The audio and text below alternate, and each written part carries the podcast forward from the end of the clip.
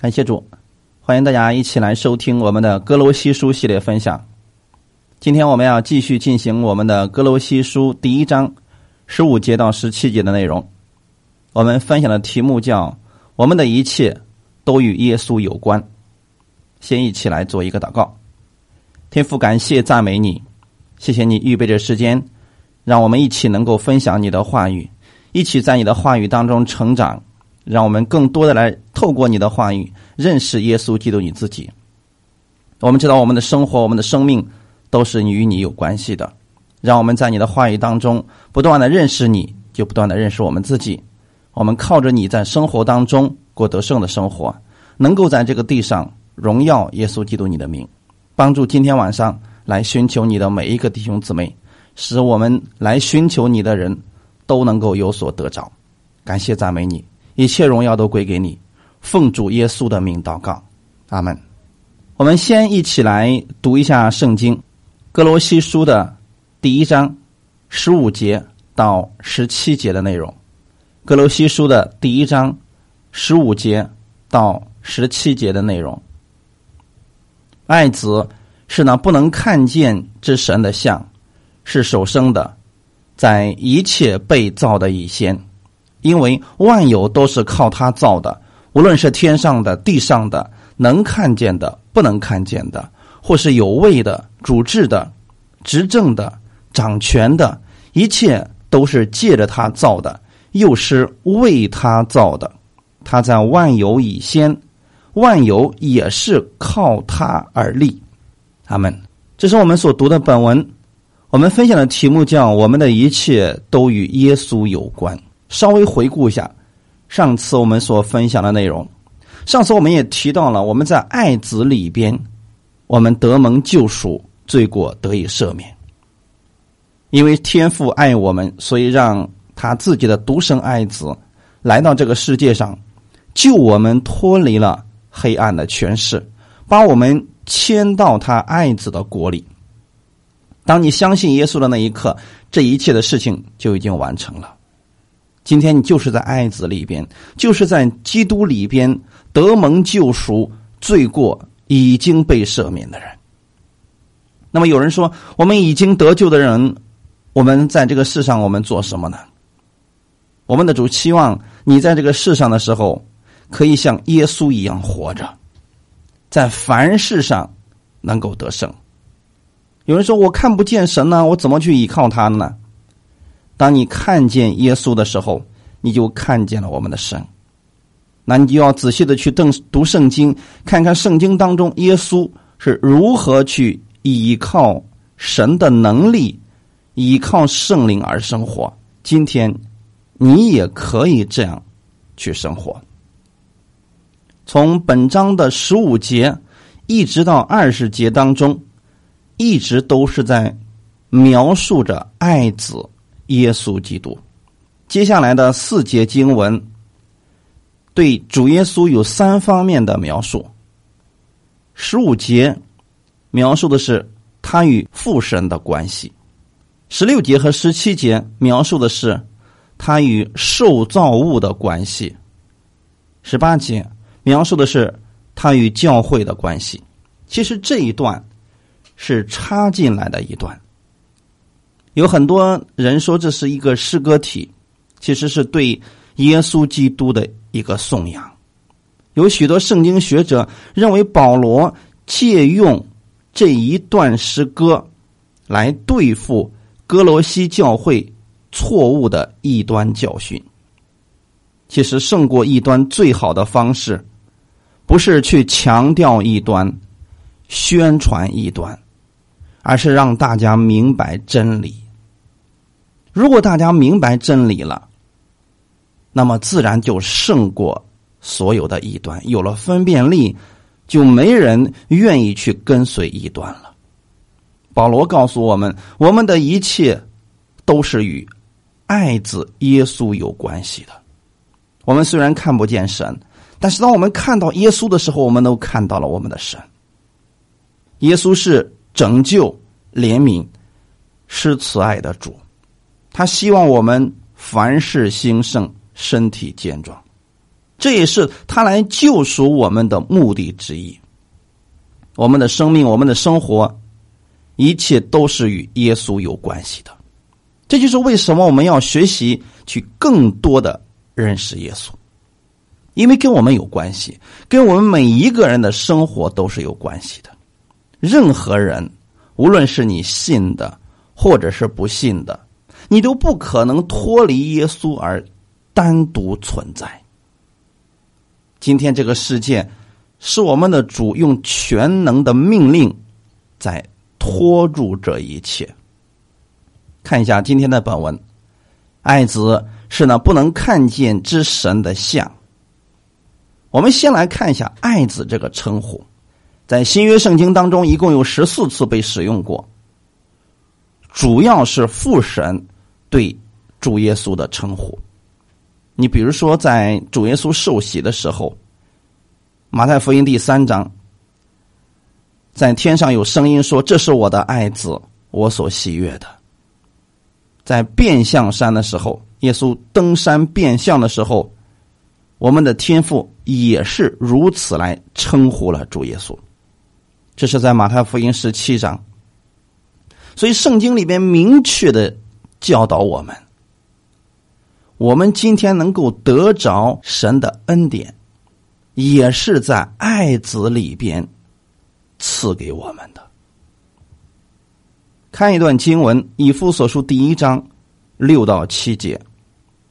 新约《以夫所书》第一章六到七节，使他荣耀的恩典得着称赞。这恩典是他在爱子里所赐给我们的。我们借着爱子的血得蒙救赎，过犯。得以赦免，乃是照他丰富的恩典。所以各位，如果你想得着我们神丰盛的祝福、丰盛的恩典，一定不可能离开耶稣基督。这就是为什么我们在祷告的时候一定要奉主耶稣的名祷告。我们祷告的对象是天父。是以耶稣基督之名在祷告，圣灵是我们的帮助者。我们今天所得着的这一切，都是神在爱子里赐给我们的。只有在爱子里边，神赐给你的才是白白所赐的。因为在耶稣基督里边，没有收费的，全都是免费的。我们的生命，我们的生活，都可以在基督里边得着他的供应。包括哥罗西书的第一章里边也是如此的，重复告诉我们十三节和十四节第一章的哥罗西书第一章十三和十四节，他救了我们脱离黑暗的权势，把我们迁到他爱子的国里。我们在爱子里。得蒙救赎，罪过得以赦免，这是我们上次所分享的内容。所以在哥罗西书当中，保罗首先提到爱子是神的像。我们看一段经文，《希伯来书》第一章第三节，他是神荣耀所发的光辉，是神本体的真相，常用他全能的命令托住万有。他洗净了人的罪，就坐在高天至大者的右边。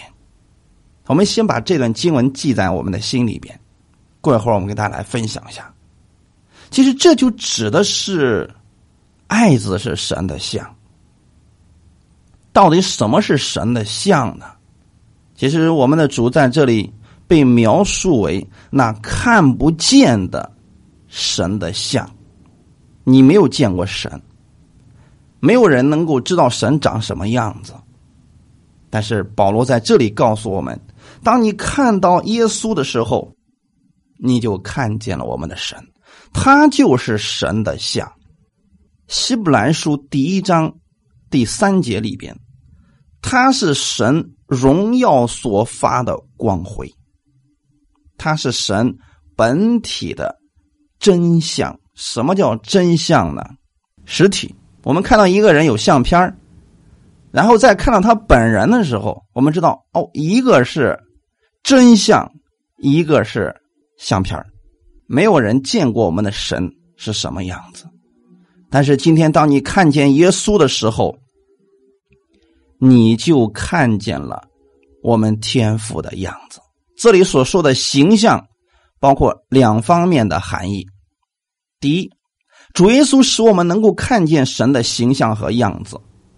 神是灵，是肉眼不能看见的，但是在基督里边，神让他自己可以被肉眼看见。从这方面来讲，主耶稣之所以让我们能够看见他的样子，就是神的本体。这指的是形象，第一方面；第二方面，这个字也。含有代表的意思，神的像是一种代表。原先是谁代表着神的形象和样子呢？起初的时候是亚当，神原本将亚当安置在地上，代表着神的形象和样式。但是亚当失败了，他失去了神的荣耀。所以在亚当的身上，当他犯罪之后，你再也看不到他身上有神的形象和样式了。因此，神差他唯一的独生子耶稣到这个世界上来，做他的代表，去管理他所造的这万物，并向人启示出神的样式。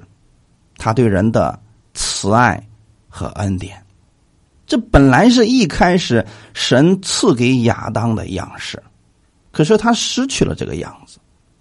当耶稣来的时候，他不仅仅样式上像我们的神啊，你说，那么将来在天国的时候，你不要再去找我们的父在哪里，看见耶稣就够了。那么在这个地上的时候。耶稣所做的一切事情，其实就代表了我们神的形象和样式。同样的，你知道今天你代表的是基督吗？所以你有一个名字叫基督徒。在格罗西书的第三章第十节，我们后面会分享到，保罗就告诉我们。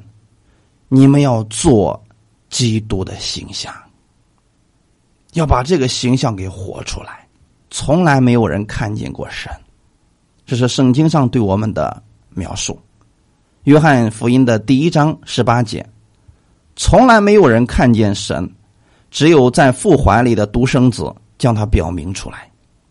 这说明主耶稣能够完全的把父神的一切都表明出来。父神是怎么样的，耶稣就是怎么样的。耶稣是什么样子，父神就是什么样子。你看到主耶稣是信实的，那么父神就是如此信实。你看到我们的主耶稣是公义的，我们的父神也是公义的。你看到主耶稣是圣洁的，是慈爱的，是无所不知的，父神也是如此。当你看到耶稣满是充满怜悯和慈爱的时候，其实我们的父神也是如此。主耶稣是天父的爱子，是不能看见的那个父神的本体和真相。虽然人们不能看见神，但是人们可以看见主耶稣基督。人们可以透过主耶稣真实的认识我们的父神。这是主耶稣亲自对我们说的，《约翰福音》的十四章七到九节：“你们若认识我，也就认识我的父。从今以后，你们认识他，并且已经看见他。”腓力对他说：“求主将父显给我们看，我们就知足了。”耶稣对他说：“腓力，我与你同在这样长久，你还不认识我吗？”人看见了我，就是看见了父。你怎么说将父显给我看呢？弟兄姊妹，耶稣说这段话的意思，你们不要再去追求天赋的样子和形象了。主耶稣本身就是那个形象和样式了。人们对神怎么认识呢？今天我们不要说我的主，我的神，因为外邦也有神。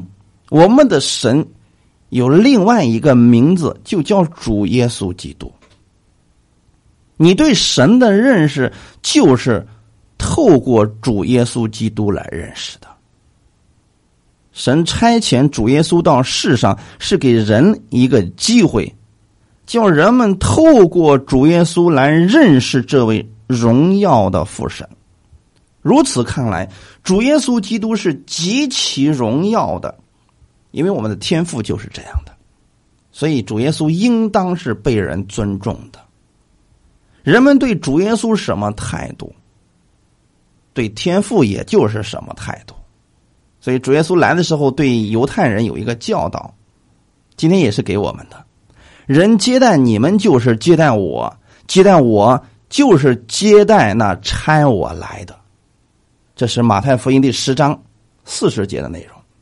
人接待你们就是接待我，在这里指的是对那些传福音的人。如果我们去传福音的时候，别人接待了我们，那么就等于说接待了主耶稣。当人们接待了我们的时候，那也就如同接待了天父，这样一个方式，大家听明白了吗？今天也是一样的。你们虽然是在听我讲道，但实际上我讲的是关于主耶稣基督的道。当你相信我口里所说的主耶稣基督的道的时候，你就等于相信了我们天父的道。这也是一样的。同样的，如果我给你们所分享的是符合圣经的，你们顺服了我所说的话，你们就等于说顺服了主耶稣和天父的话语。这是一个我们需要明白的事情。人对耶稣是什么态度，对天父也就是什么样的态度。不可能有人讨厌主耶稣。却又尊敬天赋，这是不可能的。所以大家可了解了，因为主耶稣和天赋以及圣灵是三合一的，三一神是一位。好，我们接着往下看，是首生的，在一切被造的以先。什么叫首生的呢？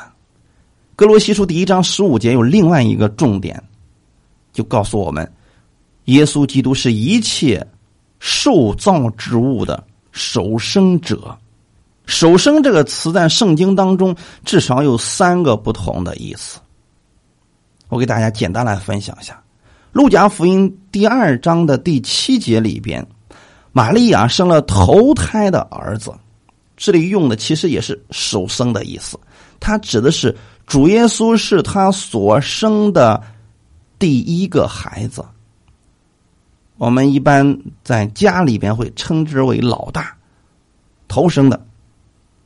在出埃及记的第四章二十二节，这里边也有一个首生，他是做象征的意思。以色列是我的儿子，是我的长子，所以这里边。首先的，它指的是象征的意思，是长子。在这节经文当中，绝对没有实际生产的事情发生。所以，弟兄姊妹，你要知道谁是长子呢？以色列是神的儿子，是长子。这不是说是神。胜了以色列不是这个意思，他本身就在这个世界上，神仙节选的以色列，让他们成为了长子。那么节选他们之后的目的是什么呢？让他们去给万民传福音，去彰显神的荣耀。所以，这是神用以色列国来形容他的计划和目的。所以，以色列本身这个地位是非常独特的，这是象征用法，首生的。还有第三个意思，诗篇八十九篇第二十七节，这里提到了长子，也是首生的，但是却不太一样。在这里实际上是神对大卫的描述，其实大卫是他家里边最小的一个，但是神却高立了大卫。神对大卫说：“要叫大卫做他的长子。”高过地上一切的君王。其实按肉体来讲，大卫是耶西最小的儿子，但是神呢，给他一个首生的资格。当然，这都不是肉体上讲的，属灵里面的意思啊。这个意思就是用来指明一个超越、至高、独特的位置。大家可明白了？大卫本身是最小的，可是神把他。高举起来，神定义给他有独特的、优越的、至高的王权。主耶稣是神独生的儿子。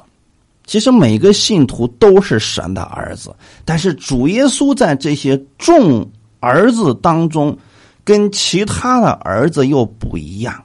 他是长子，他是首生的。同样的。他有一个超越、至高的、独特的地位。他在万物造成以先就已经存在了，所以在某些方面，他跟我们是不一样的。他超越一切受造之物，拥有超越的统治地位。所以大家现在可明白了。我们现在讲的都是属灵里边的意思，可不是肉身的。从肉身来讲，你根本就无法明白这一切。所以十六节到十七节就紧接着说：“因为万有都是在他里边造的，万有都是借着他并为他而造的，他在万有之先。耶稣基督是神，但同时他也是创造者。”然而，耶稣基督也是人，他也有血肉之体啊。这是希伯来书第二章十四节的内容。儿女既同有血肉之体，他也照样亲自成了血肉之体，特要借着死败坏那掌死权的，就是魔鬼。所以从这段经文来讲，耶稣也是受造之物的一部分。他是一切受造之物的首生者，也就是长子，是指基督在一切受造之物当中居首位，是创造者，也是受造之物的首生者。基督乃是一切，我们的一切都是与耶稣基督有关系的，没有他就没有我们。那么保罗在哥罗西书里边。对付那些异端，就是要强调耶稣基督的这个极其特殊的身份，因为在当时呢，他们敬拜天使特别严重，他们不单单敬拜神，还敬拜神以外的任何事物，天地啊稀奇古怪的东西，他们都来拜。哥罗西的某些。异端的教师甚至认为人都是败坏的，根本不配直接与神接触，所以他们倡导我们敬拜天使就好了。所以这些异端的教导说，天使实际上就是我们跟神之间的中保者呀。所以今天是不是也有人这么相信呢？他不配直接跟神说话。然后呢，跟一个天使祷告，让天使去跟神说话，这种异端成了一种背景，把很多人都带错了。所以这时保罗不得不去阐明关于基督的身份这个真理。所以保罗就强调说，他是一切受造之物的首生者，万有都是在他里边造的。哥罗西书的第一章十六节，因为万有都是靠他造的。大家可明白了？最后说，一切。一概都是借着他造的，又是为他造的。那现在我们知道说，一切其实都是借着耶稣基督造的，又是为他而造的。就万有在希腊文当中有一个定冠词，所以在这里保罗看着受造的世界是一个单一的整体。我们可能觉得说世界上有很多东西应该是个复合体，实际上它是一个单一的整体。在我们的眼界当中，分为天上的、地上的、能看见的、看不见的、有位的、主治的、执政的、掌权的。不管你能看见什么或者想什么，在神那里实际上看作是一个单一的整体。这一切都是由基督里边出来的。所以你会发现，他们的存在的根本都来自于耶稣基督。今天，不管你是否承认基督是你的主，有一个事实就是，你确实是从基督里边出来的。你的生命气息存留都在乎他。我们是他手中的工作。所以保罗再次特别的提出，我们今天这个宇宙的特殊结构。为什么保罗在此特别要强调耶稣基督是一切都是借着他造的，又是为他造的，也是靠着他造的呢？因为很多人强调，其实天使才是一切的首位。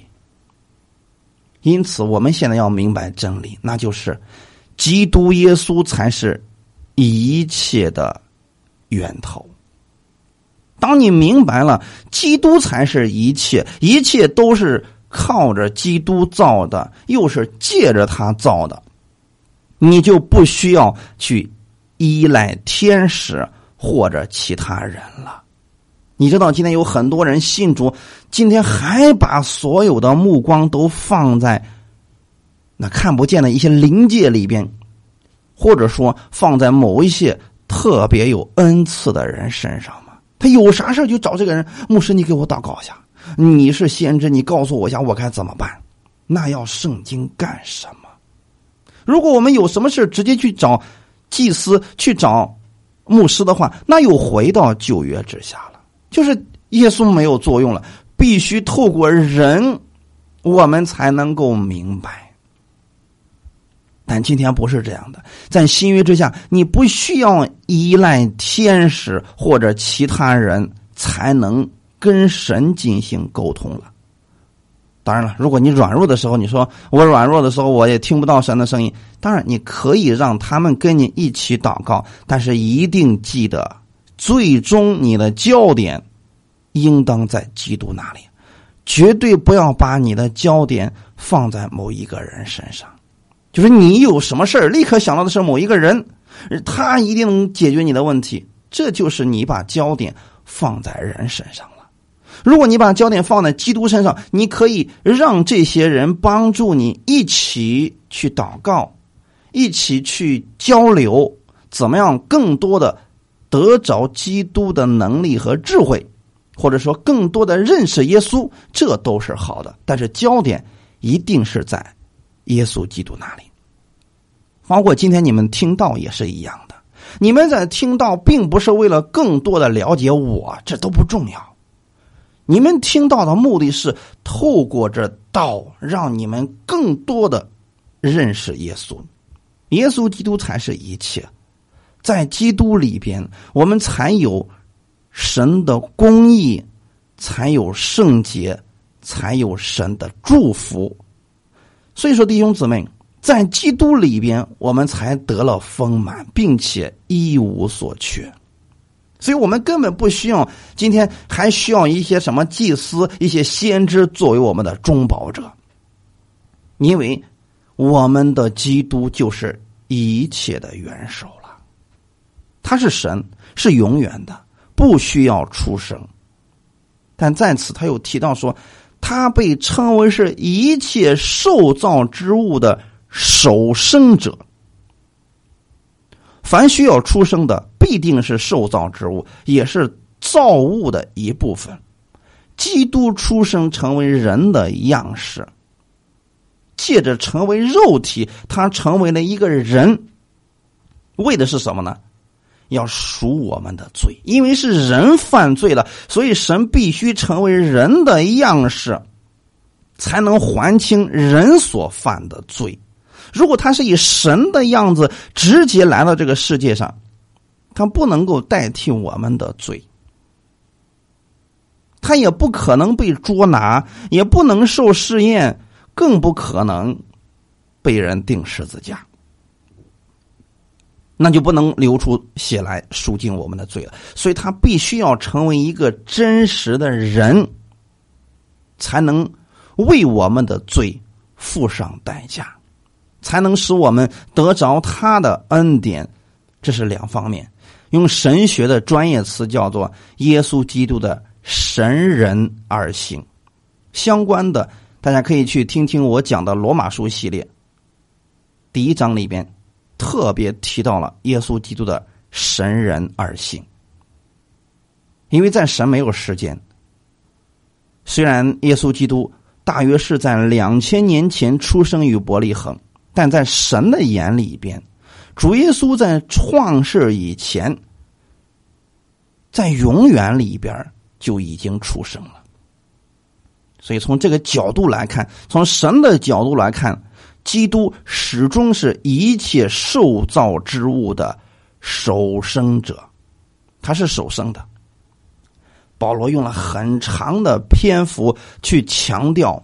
万有都是借着基督造的，不管是天上的还是地上的，这样就没有给任何一端留下可以攻击的漏洞。很多人说了：“哎呀，耶稣也不过就是一个呃天使啊，或者说他是一个先知而已啊。”现在保罗就告诉你，不是的，不管是天上的、地上的，你能看见的天使，耶稣都在他们之前。保罗继续也说明。我们主的创造包括了你眼睛能看得见的和你眼睛看不见的。能看见的，我们不用解释了啊！你能看到谁先谁后吗？那如果你眼睛看不见的呢？我们一定会引起好奇心啊！到底是天使在前面，还是耶稣在前面呢？是魔鬼在前面，还是耶稣在前面呢？所以这里面就会有很多的我们觉得很稀奇的一些事情。为什么人会有这样的一个想法呢？实际上，这也是一种异端的思想。那异端思想里边，特别是诺斯底主义异端教导说，在神和物质之间，其实有许多不同的等级和种类的灵体啊，比如说，呃，有一些动物它的灵体，还有一些呢植物的灵体，还有一些天使的灵体，还有一些人的灵体啊，他会把这个东西分很多的。等级，包括人之间也分有三六九等啊，所以诺斯底主义一端在灵界里面，他们讲了很多稀奇古怪的东西，而耶稣基督他们认为只不过是这诸多灵体当中的一类而已，这就错的比较离谱了。所以保罗在此就非常坚定不移的、准确的告诉我们，不管是天上的、地上的。呃，能看得见的、看不见的，是受造之物，耶稣都在他们之前，他就再一次强调了耶稣基督的身份和地位。还有另外一个异端叫耶和华见证人，他们教导我们的主耶稣降临世界之前，他就是一个受造的天使啊，并且呢，就是天使长米迦勒，米迦勒变成人形。到这个世界上来了。所以这些都是非常错误并且荒谬的说法。所以保罗以清楚明白的语句说明了主耶稣是在所有的创造者以先，他都是首生的。所以现在大家可不用去想别的事情了，主耶稣就是首生的，不管你在哪一个位置上，在哪一个类别当中，他都在首位。他在万有之先，万有也靠他而立。现在大家明白什么叫万有了吗？所有的一切，天上的、地上的，有权的、无权的，能看得见的。看不见的，耶稣都在他之先，而且这所有的一切，不管你认为的是什么，今天都是靠着我们的主耶稣而存在。怎么来形容这样一个事情呢？你看电脑，它有一个核心的部位叫 CPU，叫中央处理器。如果把 CPU 破坏了，其他所有的零件就会失去作用。你们过去看《星球大战》的时候，不管它外壳多么的坚硬，你打破外壳它能修复；但如果你把它中央的那个控制器给它打坏了，其他所有的一切瞬间就瘫痪了。你所能看到的现在的这个世界，其实有一个。执政掌权的一直在用他的话语，用他全能的命令在拖着他。那个人就是耶稣基督。如果耶稣基督不再去掌管万有的话，这所有的一切瞬间就会灰飞烟灭。所以耶稣。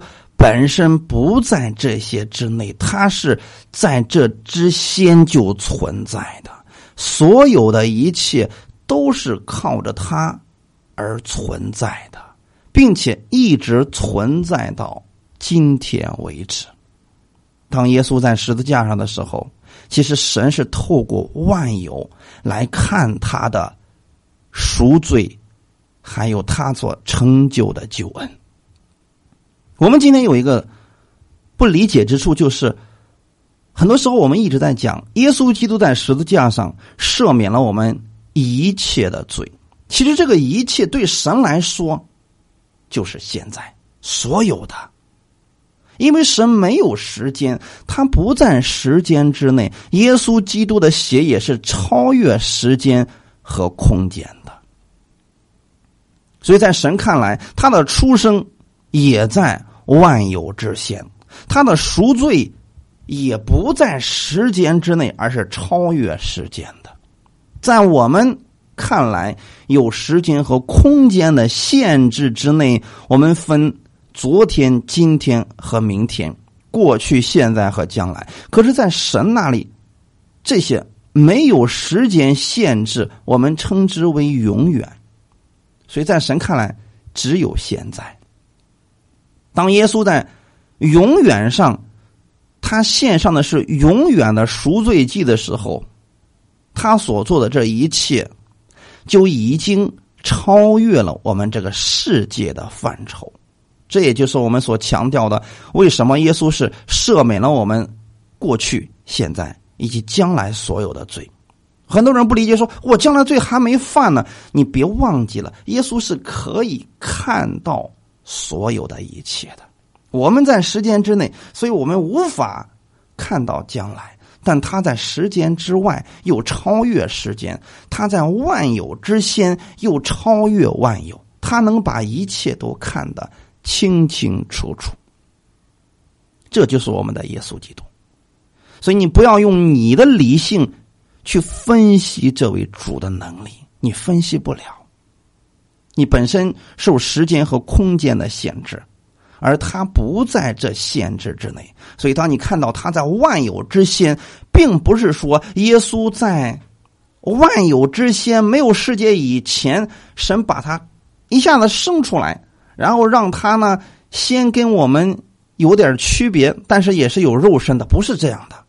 在主看来，他虽然是在两千年前出生的，可是他是超越时间的。所以在神看来，他是在万有之前的。要不然你怎么解释那些比耶稣还先出生的人呢？所以耶稣就曾经讲到，对法利赛人说：“没有亚伯拉罕以前，就有了我。”他们根本就不理解这是什么意思。当时呢，那群法利赛人和文士说：“你看起来不过五十岁。”你怎么敢说没有亚伯拉罕之前就有了你？你这不是开玩笑吗？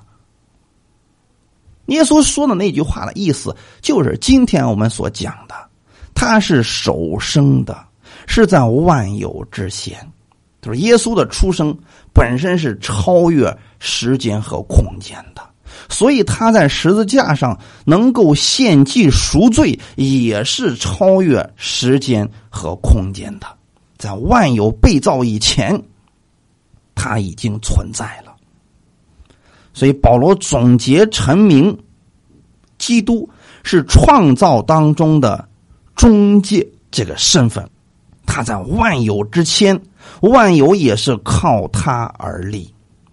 知先和前面的首生其实代表的是一个意思，一个是指时间和。身份的不一样，而另外一个是指的是我们现在所有的一切都是靠着基督在维持、在托住，所以在这里的“托住”的意思，用的是一个现在完成时，就是万有靠他而立，其实就是托住的意思啊。这表明万有在基督里边是靠着基督在托住他的，而且是。继续被托住。那有一天，当我们的主耶稣说：“嗯，我看这个世界已经旧了，很多东西都被污染了，我要把它重新换一个，所以就会像卷衣服一样把它卷起来，啊，可能就给收走了，然后再重新创造一个。这就是我们要理解的部分。”而这一切绝对不要用你的理性和你的思维去分析它，你根本就分析不了。你是一个受造物，而他是创造主，你怎么能分析了他呢？你能看到的是这个世界，它的一切都是有规律的。这点大家能理解吧？不管你今天是否信耶稣，你看见这世界的运行的时候，你知道它绝对不是杂乱无章的，不是随机的组合，宇宙万有是井然有序的。谁绕着谁转，我转多长时间，四季分明，什么时候出现什么样的事情，这些我们看起来。好像他有点儿背后有一个管理者，实际上用专业的词来讲，就是万有靠着耶稣基督而立，就是这一一切的万有的背后，他的管理者实际上是我们的主，所以你完全不用担心啊，什么球能够把我们地球给撞了？我们的主耶稣用全能的命令在拖住这一切。只要他不愿意让地球出现这个问题，我们根本不需要担心。就算叫“哎呀，快撞过来了”，你也不用担心。宇宙万有的维持者是我们的主耶稣基督。这是希伯来书第一章第三节的内容。最后，我们来看一段经文：罗马书第十一章三十三节到三十六节。罗马书的第十一章三十三节到三十六节。身在神丰富的智慧和知识，他的判断何其难测，他的踪迹何其难寻。谁知道主的心？谁做过他的谋士呢？是谁先给了他？是他后来偿还呢？因为万有都是本于他，倚靠他，归于他。愿荣耀归给他，直到永远，阿门。这段经文非常有意思啊！其实保罗用这么一个气势磅礴的语言来形容我们主的伟大，深在深不可测啊，无法再深了。神丰富的智慧和知识，我们根本就无法判断，无法测透。所以，最好的方式是什么呢？相信他就简单了。你要真用你的智慧去测神的智慧，用你的知识去判断神，你根本找不着，你根本找不着啊！所以最简单的方式就是神说的，我们不能理解，但是我们先相信，你就能够理解了。对我们的耶稣基督，你要抱着这样的心思。你先相信他的话，然后照着他的话你去看，你就明白了。千万不能说我先明白了，我才信你所说的话，你很难明白的。谁知道主的心？谁做过他的谋士呢？他的意思是，我们的主根本不需要谋士，谁需要谋士呢？不完全的人才需要谋士。可是我们的主是完全的，所以没有人可以做他的谋士。是谁先给了他？如果你给一个人，证明一个人有缺乏、有需要。可是没有人先给我们的主，后来他在偿还，没有。而恰恰这一切都倒过来。今天我们的主拥有这么多的智慧和知识，他愿意把这智慧和知识给你，让你在这个地上来生活。关键是你。愿不愿意让他来做你的谋士呢？愿不愿意让他来给你呢？这是重要的。很多人我们在神要给我们的时候，我们的算计一下，主，你让我这么做到底目的是什么？今天很多去服侍神的人就说了：“主啊，我不能这么做，我这么做的话，我能得到什么好处呢？”就是我们总是觉得说。哎，主啊，我都付出这么多了，你要给我偿还啥呢？当年彼得就有这个想法。当耶稣说：“若有人为了我的名撇下父母、田产、儿女这一切，今生必得百倍，来世得永生。”然后呢，之前的时候，耶稣说：“若有人不撇下这一切，就不配做我的门徒。”啊，彼得怎么说的呢？主啊，你看，我都已经撇下一切来跟随你了。那我能得着什么呢？你就知道，其实彼得也是跟我们一样。我们总希望说：“主啊，你要偿还给我啥呢？”其实神要给你什么呢？当时耶稣对彼得说：“你要做以色列的十二个支柱啊，去审判万民的。”所以这个可能当时彼得也没明白是什么意思。今天我要告诉大家的是：如果你愿意。让我们的主耶稣他的智慧和知识给你，你绝对不会去问主主啊，你将来要给我什么呢？其实主耶稣的意思是我把一切都给你了，你问我我要给你什么？你让我怎么回答你？今天我们的主耶稣特别愿意做你的谋士，为什么愿意做你的谋士呢？因为你不完全。你有很多策略都是错的，谋士的意思就是要纠正你的错误，免于你陷入危难之中。这是谋士的作用，对不对？你们看电视也好，电影也好，谋士的作用就是要避免他所服侍的那个人出现问题，落入陷阱。那么，这个谋士他的智慧就决定了他所服侍的那个人的生命和生活到底如何。今天，你是否真的愿意让主耶稣做你的谋士，而完全听从他的话语呢？主是希望你生活非常的丰盛。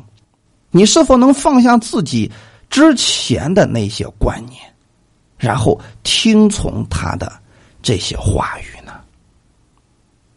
保罗特别希望我们明白这一点啊。所以他才用这段话语来告诉我们：我们的一切其实都是跟耶稣有关系的。可是这位创造世界万有的主，他竟然要做你的谋士。谁知道主的心？谁做过他的谋士？实际上是一个反问句，对不对？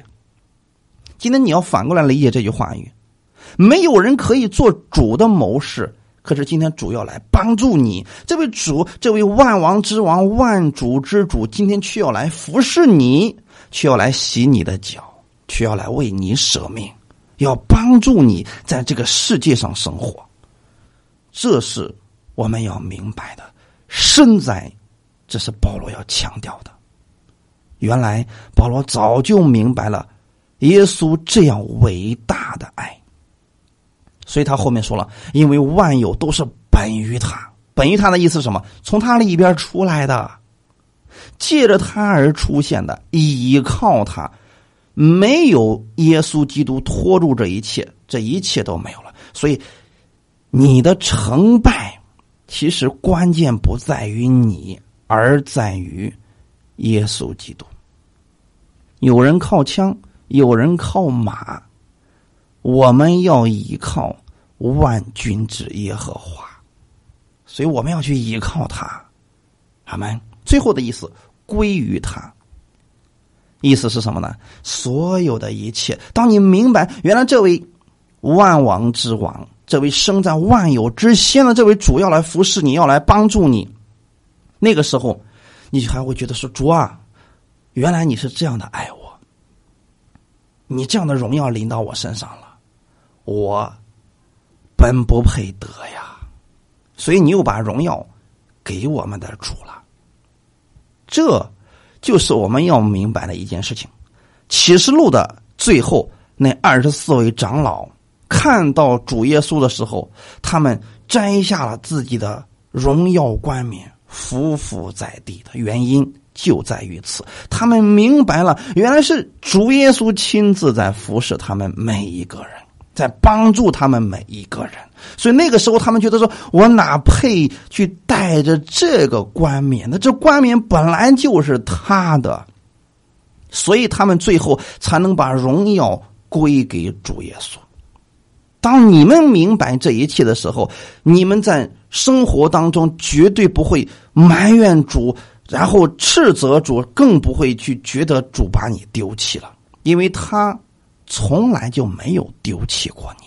他今天特别愿意做你的谋士，他愿意赐给你他丰富的智慧和知识，让你用他的这一切去在这个地上生活，因为他希望你明白，一切都是出于他，依靠他，最后还要归于他。做这一切是为了你的益处。所以，今天当你明白我们的一切都是与耶稣基督有关系的时候，从今天开始学习在凡事上依靠他而生活吧。很多人不明白怎么才算是依靠耶稣，认识他的这些能力，认识他的这份爱，然后领受这份爱，像圣经里边所记载的耶稣那样去生活吧。感谢赞美主，这就是我们今天所要分享的。我们下次再见，我们一起来祷告。天父，我们感谢赞美你，谢谢你今天透过这样的话语，让我们明白我们的一切都是跟耶稣有关的。我们是葡萄枝子，我们是连于耶稣基督的。我们的生命好与坏，其实是跟基督有关系的。感谢你把耶稣赐给我，让我明白，我今天也在爱子里边蒙你喜悦了。今天借着爱子的血得蒙救赎，神你的恩典才白白的赐给我们。当我们看见耶稣的时候，我们就看见了你。主啊，请你帮助我，让我在每一天的生活当中，我也能活出耶稣那样的样子来，让世人看到我就看到了基督，同时也就看到了。天上的父，我是在这个地上你的代表。感谢赞美主，谢谢你这样的恩待我、抬举我，让我在这个世上可以活出你的形象和样式来。我知道所有的一切其实都从你里边出来的，所以无论我以后遇到什么样的问题和困难，我不再惧怕。我向你来祷告，因为在你那里有丰富的智慧和知识，你可以靠着圣灵把这一切的结果告诉我，让我在读圣经的时候就明白你这一切的奥秘。感谢你这样的恩待，我相信我的一切也在你的手里边，所以不，我不会以现在的失败论结局。我知道耶稣，你才是我的结局。感谢赞美你，靠着你。我可以在凡事当中得胜，愿一切荣耀都归给你。奉主耶稣的名祷告，阿门。